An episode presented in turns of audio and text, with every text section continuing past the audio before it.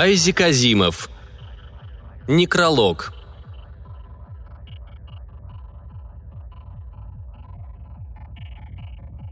За завтраком мой муж Ланселот всегда читал газету. Я его почти не видела. Длинное, худое, не от мира сего лицо, с выражением постоянной досады и утомленной озадаченности возникало ненадолго передо мной, когда он выходил к завтраку. И тут же скрывалось за газетой, заботливо приготовленной для него на столе. И это все. Обычно он не здоровался. Потом я видела только руку, которая появлялась из-за развернутого листа, чтобы взять вторую чашку кофе, в которую я аккуратно насыпала точное количество сахара. Чайную ложку, не сверхом, но полную, ровно столько, сколько надо. Я давно привыкла к этому и не обижалась. По крайней мере, позавтракать можно было спокойно. Впрочем, в то утро спокойствие было нарушено. Ланселот неожиданно пролаял. «Черт возьми, этот болван Поль Фарберкормер отдал концы! Удар!» Я с трудом припомнила фамилию. Ланселот как-то упоминал ее, и я поняла, что речь идет еще об одном физике-теоретике. Судя по раздражению моего мужа, он, видимо, пользовался в какой-то мере известностью. Наверное, один из тех, кто все же достиг успеха, всегда ускользавшего от Ланселота. Он положил газету на стол и гневно уставился на меня. «Почему?» – зло спросил он. «Почему в некрологах всегда пишут такую чушь? Они сделали из него второго Эйнштейна, и это потому ли, что его хватило кондрашка. Некрология – это тема, которой я всегда старалась избегать в разговоре с мужем. Я даже не рискнула кивнуть в ответ. Он швырнул газету и вышел, оставив недоеденное яйцо. Ко второй чашке кофе он даже не притронулся. Я вздохнула. Что еще мне оставалось делать? Так было всегда. Ланселот Стеббинс – вымышленное имя. Я часто теперь меняю фамилию и место жительства. Однако все дело как раз в том, что назови я настоящее имя моего мужа, вам бы оно все равно ничего не сказала – у Ланселота был талант в этом отношении. Талант оставаться неизвестным. Его открытие неизменно кто-то предвосхищал, или они проходили незамеченными в тени еще большего открытия, которое обязательно случалось одновременно. На научных конференциях его доклады почти никто не слушал, потому что, как правило, в то же самое время на другой секции кто-то делал важное сообщение. Естественно, все это сказалось на мне – 25 лет назад, когда я выходила за него замуж, он был, конечно, завидный жених. Самостоятельный, не нуждающийся ни в чем человек и одновременно хороший физик, чистолюбивый и подающий большие надежды. И я тогда, думаю, была довольно хорошенькой. Но все это скоро кончилось. Осталась лишь замкнутость. И полная моя неспособность составить мужу блестящую пару в обществе. А это для жены чистолюбивого, молодого и талантливого ученого просто необходимо – не исключено, что это сильно способствовало таланту Ланселота оставаться незамеченным. Будь у него жена другого типа, она сумела бы сделать его заметным, по крайней мере, в лучах собственного успеха в обществе. Понял ли он это через какое-то время и из-за этого отдалился от меня после двух-трех умеренно счастливых лет? Или причина была другая? Порой мне казалось, что все дело во мне, и я горько корила себя – Потом я поняла, что охладел он ко мне только от жажды славы, которая из-за неутоленности становилась непомерной. Он ушел с факультета и построил собственную лабораторию далеко за городом. «Земля там дешевле, плюс уединение», — объяснил он мне. Денежные проблемы нас не тревожили. В его области науки правительство не скупилось на щедрое ассигнование, и он всегда мог достать нужное количество средств. Кроме того, он тратил и наши деньги, не считаясь. Я в свое время пыталась противиться. Я сказала, «Ланселот, но ведь в этом нет необходимости. Разве тебе не хватает казенных денег? Разве тебя гонят с твоего места на факультете? Тебя с удовольствием оставили бы в университете. А все, что мне надо – дети и нормальная жизнь». Но в нем поселился сжигавший его бес, который сделал его бесчувственным ко всему на свете. Он рассерженно ответил мне. «Есть вещи на свете, которые важнее всего этого. Меня должны признать в науке, должны понять, наконец, что я... э настоящий ученый!» Тогда он еще не решался говорить о себе «гений». Все это не помогло. Невезенье продолжалось. Случай постоянно был против него. В лаборатории у него кипела работа. Он нанял себе помощников и отлично платил им. К себе он был безжалостен и работал как вол. И все напрасно. Я надеялась, что однажды он бросит все, вернется в город, и у нас начнется, наконец, нормальная, спокойная жизнь. Я ждала – но всякий раз после поражения он начинал новую атаку, безуспешно пытаясь захватить бастионы славы и признания. И всякий раз он надеялся. И всякий раз он надеялся. И всякий раз терпел поражение. И в полном отчаянии отступал. И каждый раз всю злость он срывал на мне. Мир топтал его, он отыгрывался на мне. Я всегда была слишком нерешительной, но и я в конце концов стала думать, что мне надо уйти от него. И все же... В том году он готовился к очередной схватке, последней. Так, во всяком случае, я думала. Он стал напряженнее, жестче, суетливее. Таким я его раньше не видела. По временам он начинал вдруг бормотать себе что-то под нос или смеялся без причины коротким смешком. Бывало, по нескольку суток он не ел и не спал – Теперь даже лабораторные тетради он держал у себя в сейфе в спальне, как будто боялся своих собственных помощников. И эта попытка, думала я обреченно, наверняка провалится. Но если так, то наверняка тогда случится и другое. В его возрасте он наконец поймет, ему придется понять, что последний шанс от него ускользнул. Он просто вынужден будет все бросить. Я решила ждать, собрав все свое терпение. Но этот некролог за завтраком свалился как снег на голову.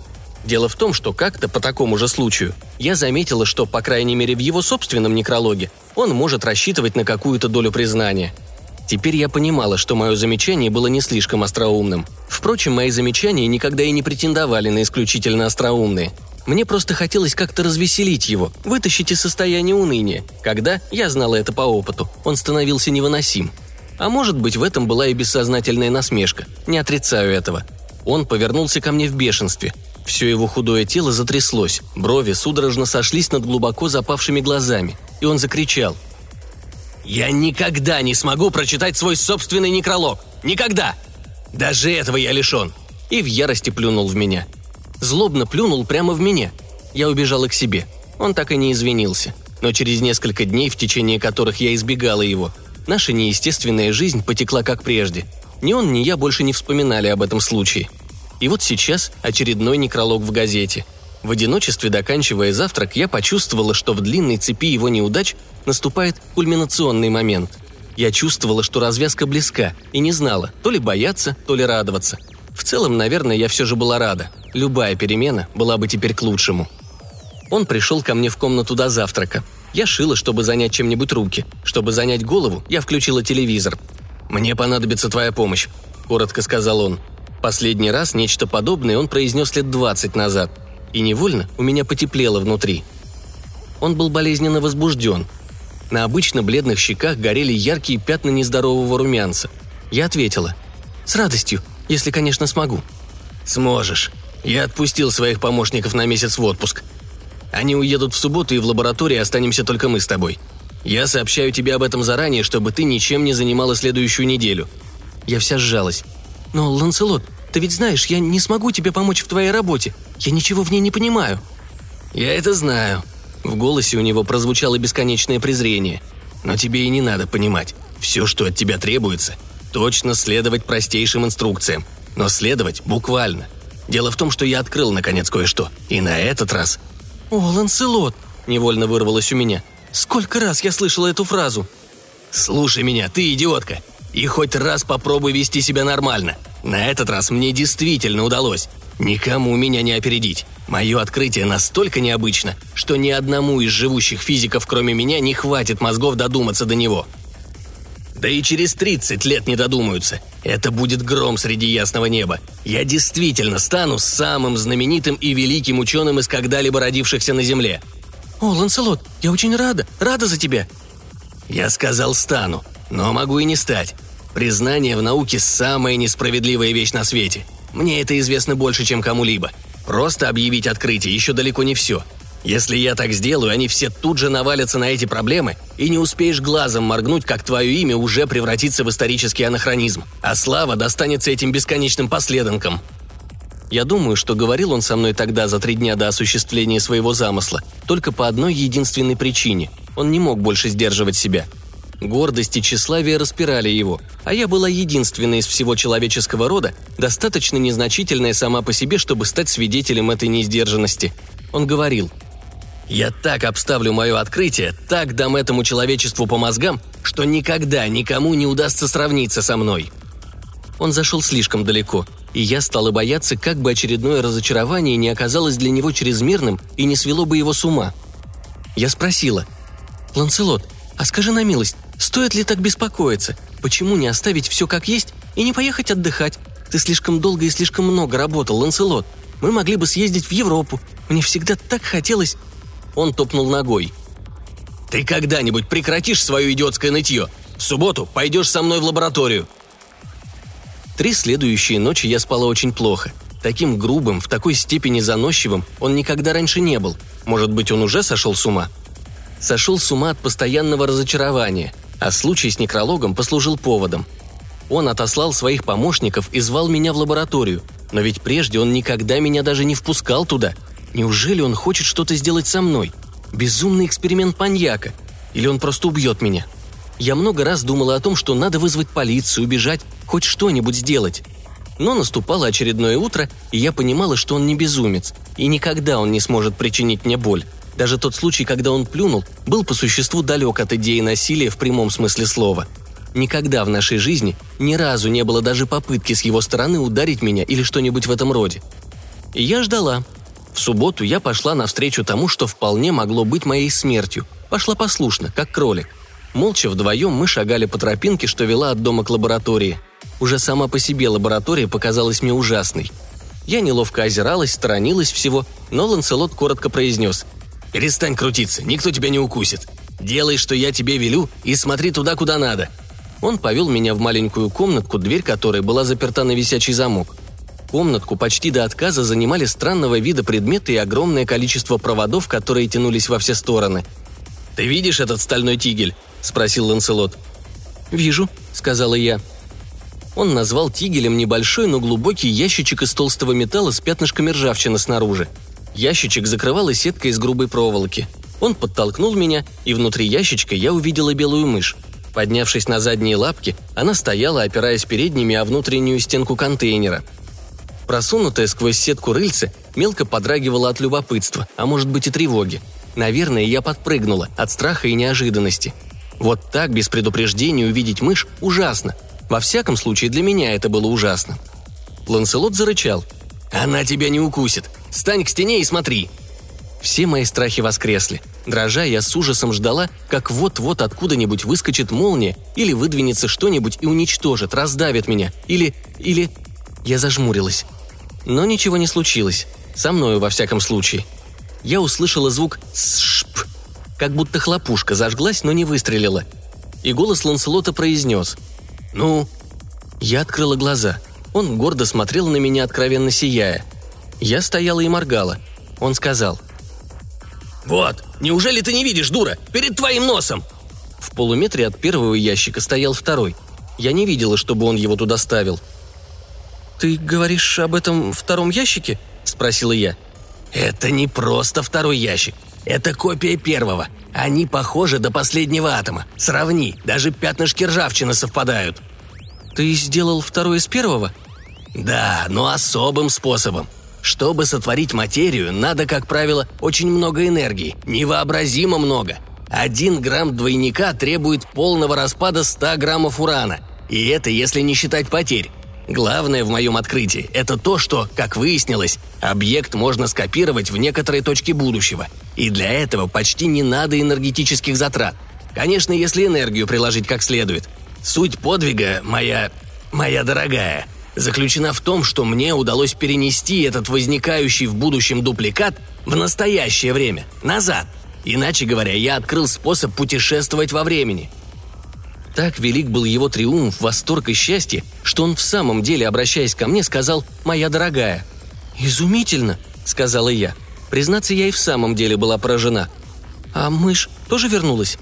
Спрашивая, я заглянула внутрь второго контейнера и вскрикнула. Второй раз я испытала шок. Внутри была мертвая белая мышь. Ланселот чуть покраснел. «Это пока недостаток всего дела. Я могу возвратить живую материю, но уже не живой. Они возвращаются мертвыми». «Как это ужасно! Но почему?» «Не знаю. Я уверен, что копия совершенно идентична оригиналу, атом к атому. Никаких видимых повреждений. Вскрытия подтверждают это». «Ты мог бы спросить, проконсультироваться?» Я умолкла под его взглядом и тут же решила про себя больше не давать советов, пока меня не попросят. По опыту я знала, что всю славу за открытие получится автор. Ланселот криво усмехнулся. «Я спрашивал. Вскрытие делали опытные биологи и ничего не обнаружили. Конечно, они не знали, откуда взялись эти животные.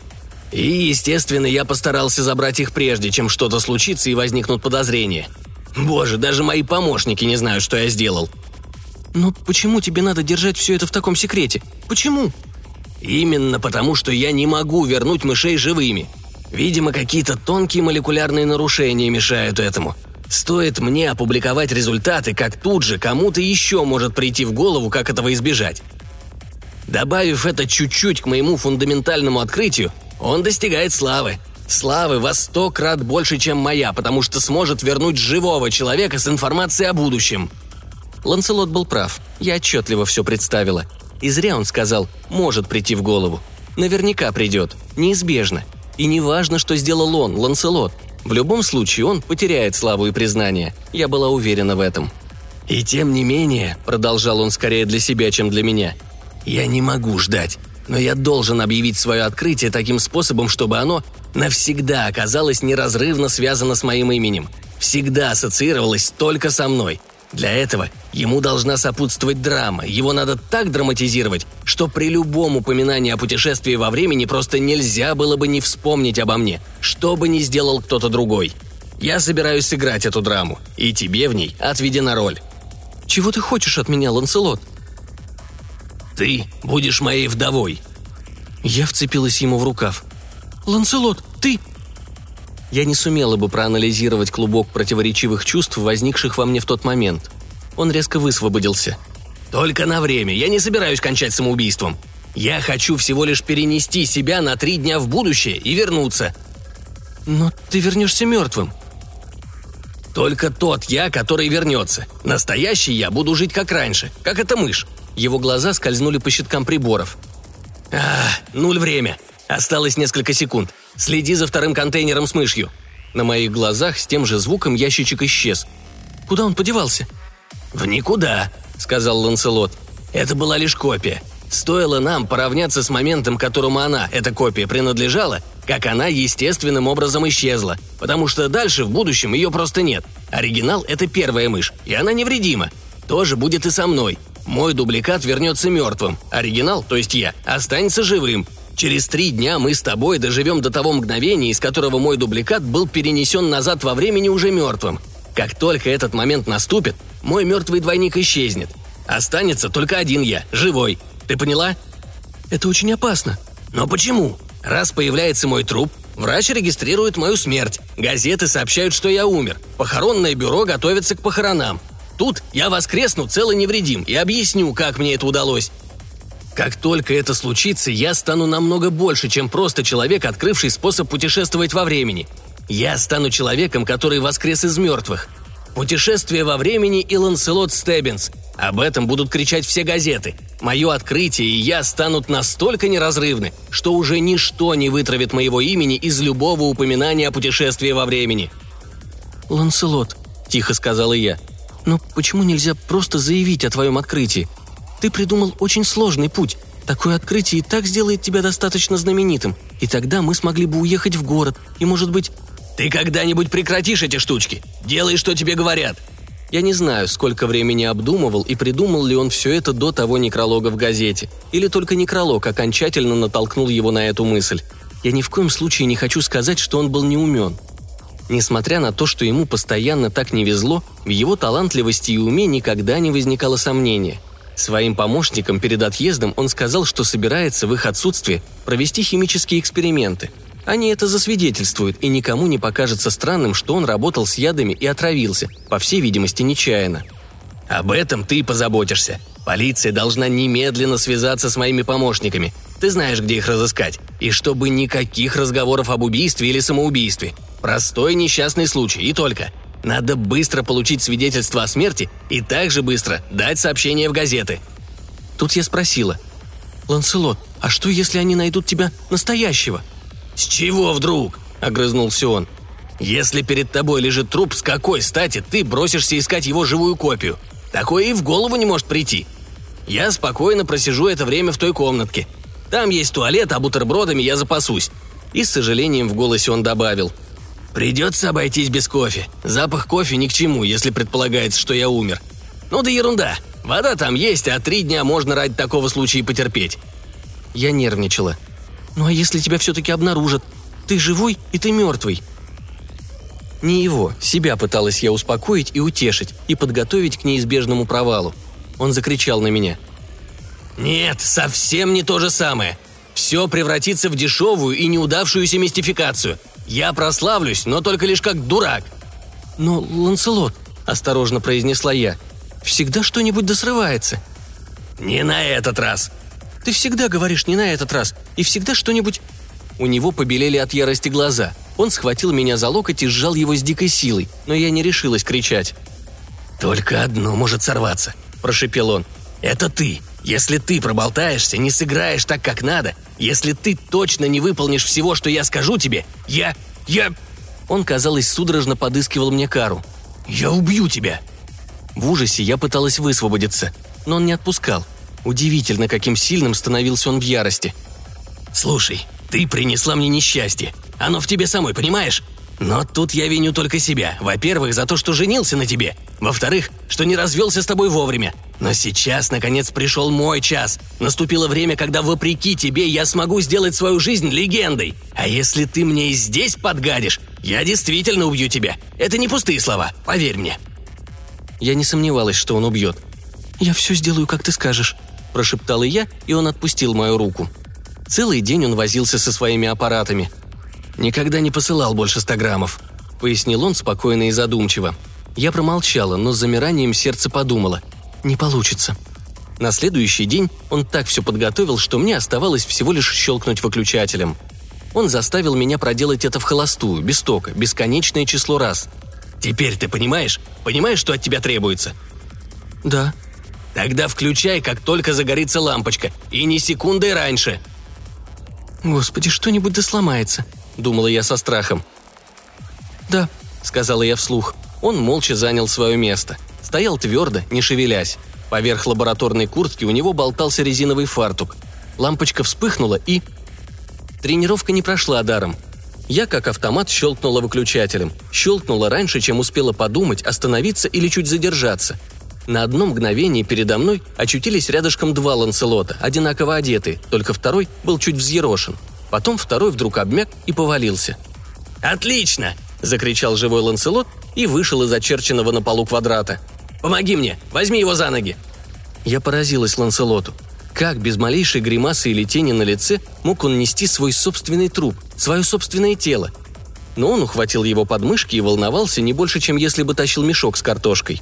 Я взяла второго Ланселота за ноги. Внутри у меня все перевернулось от этого прикосновения. Он был еще теплый, Смерть только что наступила. Мы вдвоем проволокли тело по коридору, потом вверх по лестнице и еще через один коридор в комнату. Ланселот здесь приготовил все заранее. В странного вида реторте булькал раствор. Вокруг в беспорядке громоздилось химическое оборудование. Без сомнений, беспорядок был тщательно продуман. Так, чтобы было видно, как здесь шел эксперимент. Склянка с ярким, бросающимся в глаза ярлычком цианистый калий стояла на столе, резко выделяясь среди других – на поверхности стола валялось несколько кристалликов. Ланселот уложил труп так, словно тот упал со стула. Насыпал немного кристалликов в левую ладонь, на фартук, два или три пристроил на подбородке. «Они поймут, в чем дело», – пробормотал он. Затем он бросил вокруг последний взгляд. «Ну вот и все. Иди в дом и вызови врача. Ты ему скажешь, что принесла сюда бутерброды, потому что я заработался и... Вот об этом. Он показал мне на разбросанные по полу бутерброды, на разбитую тарелку, которую я по замыслу будто бы несла и уронила. «Немного поплачь, но не переигрывай». Поплакать для меня не составило ни малейшего труда. Все эти дни я была на грани истерики, и теперь я с облегчением позволила вылиться накопившемуся. Врач повел себя точно так, как предсказал Ланселот. Склянку с цианидом заметил сразу, нахмурился. «Боже мой, мисс Стеббинс, он был слишком беззаботным химиком». «Наверное», — сказала я сквозь рыдание. «Ему нельзя было самому этим заниматься, а его помощники в отпуске». «Когда с цианидом обращаются как с поваренной солью?» Тут врач назидательно и угрюмо покачал головой. «А теперь, мисс Стеббинс, я должен вызвать полицию. Отравление случайное, но смерть все равно насильственная. И полиция...» «О, да, да, вызывайте их!» Я чуть не укусила себя за губу. Моя поспешность могла показаться подозрительной. Полиция приехала со своим полицейским врачом, который лишь с отвращением что-то промычал, увидев кристаллы цианида в руке, на фартуке и на подбородке. Полицейские остались совершенно равнодушны к происшедшему. У меня спросили только самые необходимые сведения – имя, фамилию, возраст. Спросили, в состоянии ли я похоронить за свой счет. Я сказала «да», и они уехали. Тогда я позвонила в газеты и в два пресс-агентства. Я просила, если они будут в публикациях цитировать протоколы, не подчеркивать, что муж проявил неосторожность при эксперименте. Сказала это тоном человека, который хочет, чтобы ничего дурного о покойном не говорилось. В конце концов, продолжала я, он был в основном физиком-ядерщиком, а не химиком. И потом у меня было какое-то ощущение, сказала я, что с ним творится что-то неладное, и я будто предчувствовала беду. Здесь я точно следовала указаниям Ланселота. И на это клюнули. Физик-ядерщик в беде. Шпионы? Вражеские агенты? Репортеры валом валили. Я дала им портрет Ланселота в молодости, и фотографы тут же его пересняли. Я провела их через главную лабораторию, чтобы еще были снимки. Никто, ни полиция, ни репортеры не заинтересовались запертой на висячий замок комнатой, и даже, кажется, не заметили ее – я дала репортерам материалы о жизни и научном творчестве покойного, которые Ланселот заготовил на этот случай, и рассказала несколько историй, придуманных Ланселотом с целью показать, как сочетались в нем человечность и гениальность. Я старалась исполнить все точно, однако уверенности все-таки не чувствовала. Что-то все же могло сорваться. Должно сорваться. А случись такое, он во всем обвинит меня. Я это знала. На этот раз он обещал убить меня. На следующий день я принесла ему газеты. Снова и снова он перечитывал их, глаза его сияли. В «Нью-Йорк Таймс» ему отвели целую колонку на первой странице внизу слева. «Таймс» не делала тайны из его смерти. Также поступили и агентства. Но одна бульварная газетенка через всю первую страницу разразилась пугающим заголовком. «Таинственная смерть ученого-атомщика?» Он хохотнул, читая все это, а просмотрев газеты до конца, вновь вернулся к началу – Потом он поднял голову и пронзительно взглянул на меня. «Не уходи. Послушай, что они тут пишут». «Я уже все прочитала, Ланселот». «Все равно послушай». И он прочел все заметки вслух, громко, особо останавливаясь на похвалах покойному. Затем, сияя от удовольствия, он сказал. «Ну что, ты и сейчас еще думаешь, что может сорваться?» Я неуверенно спросила его, что, мол, будет, если полиция вернется и поинтересуется, почему мне казалось, что у него неприятности – «Ну, об этом ты говорила довольно туманно. А им скажешь, что тебе снились дурные сны. К тому времени, как они решат продолжить расследование, если они вообще решат, будет слишком поздно». В самом деле, все шло как по маслу, но мне не верилось, что так пойдет и дальше. Странная штука человеческий разум. Он упорствует и надеется даже тогда, когда надежды нет и не может быть. Я сказала, «Ланселот, а когда все это кончится, и ты станешь по-настоящему знаменит, тогда ты ведь можешь отдохнуть, верно? Мы поехали бы в город и жили бы там». «Ты свихнулась. Неужели ты не понимаешь, что, коль скоро меня признают, я просто обязан буду продолжать начатое? Молодежь ринется ко мне. Моя лаборатория превратится в гигантский институт темпоральных исследований. Еще при жизни станут слагать обо мне легенды. Имя мое так прославится, что в сравнении со мной лучшие будут выглядеть всего лишь интеллектуальными пигмеями». При этих словах он вытянулся и приподнялся на цыпочки – Глаза горели, будто он уже видел пьедестал, на который его вознесут современники. Последняя моя надежда рухнула. Надежда на клочок личного счастья, пусть даже крошечного. Я тяжело вздохнула. Я попросила агента из похоронного бюро не вывозить тело и гроб из лаборатории до самых похорон в фамильном склепе Стеббинсов на Лонг-Айленде. Попросила не бальзамировать его, сказав, что буду держать гроб в большой комнате холодильнике с температурой около нуля – Агент исполнил мою просьбу с явным неудовольствием. Без сомнений он что-то заподозрил, и в частную хронику это подозрение все же просочилось. Мое объяснение, будто я хочу последние дни побыть рядом с мужем, и будто мне хочется, чтобы его помощники смогли проститься с телом, звучало не очень убедительно. Но Ланселот настаивал именно на этом объяснении. Все это были его слова. Когда труп уложили в гроб и посторонние покинули лабораторию, я пошла проведать Ланселота. «Ланселот», — сказала я, Агент был очень недоволен. Боюсь, он заподозрил нечистое». «Превосходно!» – удовлетворенно промычал Ланселот. «Но...» «Осталось ждать всего один день. Из-за простого подозрения ничто не изменится до завтра. А завтра утром труп исчезнет. Во всяком случае, должен исчезнуть». «Ты считаешь, он может и не исчезнуть?» «Так я и думала», может произойти задержка или исчезнет чуть раньше. Я никогда еще не посылал таких тяжелых предметов и не знаю, насколько точны мои вычисления. Чтобы проверить их, я и решил оставить тело здесь, а не отправлять его в похоронный дом. Это одна из причин. Но там оно исчезло бы на глазах у свидетелей. Боишься, что заподозрят обман?» «Конечно». Его, видимо, развеселило мое высказывание. «Думаешь, скажут, почему это он отослал помощников? Почему, проводя опыты, которые под силу и ребенку, он все же умудрился отравиться? Почему труп исчез без свидетелей? А потом добавят, вся эта история с путешествиями во времени – чушь. Он принял наркотики, впал в каталептическое состояние, что ввело в заблуждение врача. «Да», – без особой уверенности согласилась я. Как он быстро соображал, однако. «И, наконец», – продолжал он, когда я буду настаивать на том, что все же решил проблему путешествий во времени, что меня признали мертвым, потому что я на самом деле был мертв, а потом на самом деле ожил, тогда ортодоксы с негодованием отвергнут меня, обозвав обманщиком и мистификатором. Ну что ж, за одну неделю я стану притчей во языцах по всей земле. Все только об этом и станут говорить. Я же предложу продемонстрировать опыт перед любой группой компетентных ученых. Одновременно опыт можно транслировать по межконтинентальному телевидению. Общественное мнение вынудит ученых присутствовать на демонстрации опыта. А телевидение наверняка согласится. Ему наплевать, что показывать – чудо или экзекуцию. Если я выиграю, это будет чудо. Проиграю – экзекуция. В любом случае, зрители окажутся в избытке. А это для них главное. И тут я раскроюсь. Разве что-нибудь подобное встречалось когда-нибудь в жизни или в науке? На мгновение меня ослепила эта картина, но что-то костное, привычное во мне шептало. «Слишком длинный путь, слишком сложно, наверняка сорвется». Вечером приехали его помощники и старались изо всех сил проявить печаль по усопшему. Еще два свидетеля присягнут, что они видели Ланселота мертвым – еще два свидетеля внесут сумятицу и помогут событиям выстроиться в стройную пирамиду его апофеоза. С четырех утра мы оба, кутаясь в пальто, сидели в холодной комнате и ждали нулевого момента. Ланселот, очень возбужденный, непрерывно проверял приборы, что-то там делал с ними. Его настольный компьютер все время работал, хотя уму непостижимо, как удавалось Ланселоту застывшими, негнущимися от холода пальцами набирать нужные цифры. Я чувствовала себя совсем несчастной. Холодно. Рядом в гробу труп и абсолютная неизвестность впереди. Казалось, прошла вечность, а мы по-прежнему сидели и ждали. Наконец Ланслот сказал. «Все в порядке. Исчезнет, как я и рассчитывал. Крайнем случае, на пять минут раньше или позже. Отличная точность для массы в 70 килограммов». Он улыбнулся мне, и так же мило он улыбнулся трупу.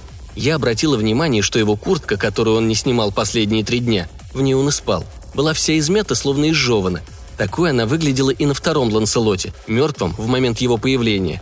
Ланселот, казалось, почувствовал, о чем я думала, или поймал мой взгляд, потому что быстро посмотрел вниз на своего двойника и произнес. «А, это! Надо надеть фартук. Мой двойник был в фартуке, когда появился». «А что, если ты не наденешь его?» – спросила я. «Нет, непременно надо это сделать, это необходимо. Мы должны походить друг на друга во всем, вплоть до мелочей. Иначе не поверишь, что он и я – это один и тот же человек. У него гневно сузились глаза. «Ну что, ты и сейчас думаешь, что сорвется?» «Не знаю», – промямлила я. «Боишься, что труп не исчезнет, а вместо него исчезну, например, я?» И, не получив ответа, он принялся кричать. «Не видишь, что ли, что все переменилось? Не видишь, что все идет как задумано? Я стану величайшим ученым из всех живущих на Земле. Нагрей-ка воды для кофе», – неожиданно успокоился он. Когда мой дубль сгинет и я вернусь к жизни, мы отпразднуем это событие стаканчиком кофе. Он передал мне банку с растворимым кофе. После трех дней воздержания и такой сойдет. Замерзшими пальцами я неуклюже возилась с плиткой. Ланселот отстранил меня и ловко поставил на нее мензурку с водой. «Надо подождать немного», — сказал он, поворачивая тумблер в положение Макс. Он посмотрел на часы, потом на разные щитки на стене. «Двойник исчезнет раньше, чем закипит вода. Подойди ко мне и смотри». Он встал над гробом. Я медлила. «Иди», — приказал он. Я подошла. Он смотрел вниз на двойника с бесконечным наслаждением и ждал. Мы оба ждали, не отрывая глаз от трупа. Раздался звук и Ланселот закричал. «Минута в минуту!» Мгновенно мертвое тело исчезло. В открытом гробу осталась пустая одежда. Костюм был, конечно, не тем, в котором двойник появился. Это была настоящая одежда, не копия. Она и осталась. Вся теперь там и лежала. Нижнее белье внутри брюк и рубашки, на рубашке галстук и все это внутри пиджака. Башмаки опрокинулись, из них болтались носки, а тело исчезло. Я услышала, как кипит вода. «Кофе!» – приказал Ланселот. «Прежде всего, кофе. Потом мы позовем полицию и газетчиков». Я сделала кофе ему и себе. Ему положила обычную порцию сахара. Одну ложку, не сверхом, но полную. Даже тогда, в тот момент, когда я была совершенно уверена, что для него это совсем не важно, привычка взяла свое. Я сделала глоток. Я пью кофе без сливок и без сахара. Это тоже привычка. Удивительно приятное тепло разлилось по телу. Он взял свою чашку. «Ну вот», — сказал он тихо, — «я и дождался, наконец, того, чего ждал всю жизнь». С торжествующим видом он поднес губам чашку кофе и глотнул. Это были его последние слова. Как только все случилось, на меня напало какое-то иступление. Я раздела его, надела на него то, что осталось в гробу. Как мне удалось поднять его и положить в гроб, не знаю. Руки я сложила на груди, так как и было раньше. Потом я смыла тщательно все следы кофе в раковине и в комнате. Заодно я вымыла и чашку с сахаром.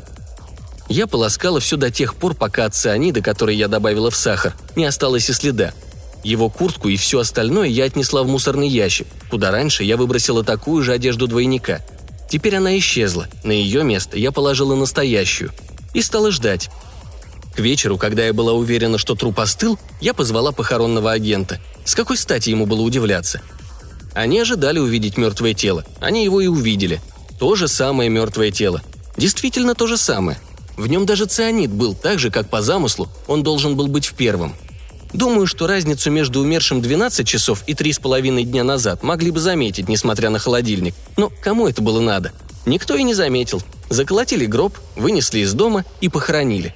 Это было безукоризненное убийство. Впрочем, можно ли считать это убийством в полном смысле этого слова? Ведь когда я дала Ланселоту яд, он уже был официально признан мертвым. Само собой, разумеется, за разъяснениями к юристам я не собиралась обращаться. Теперь моя жизнь течет тихо и спокойно. Мне такая жизнь по душе. У меня нет недостатка в деньгах. Я хожу в театр, у меня появились друзья, и живу я без всяких угрызений совести. Откровенно говоря, Ланселот все равно никогда не получил бы признания за открытие путешествий во времени. Движение во время еще откроют, но никто не вспомнит имени Ланселота Стеббинса. Оно так и останется неизвестным. Как я и предсказывала, Какие бы планы он ни строил, слава ему была заказана.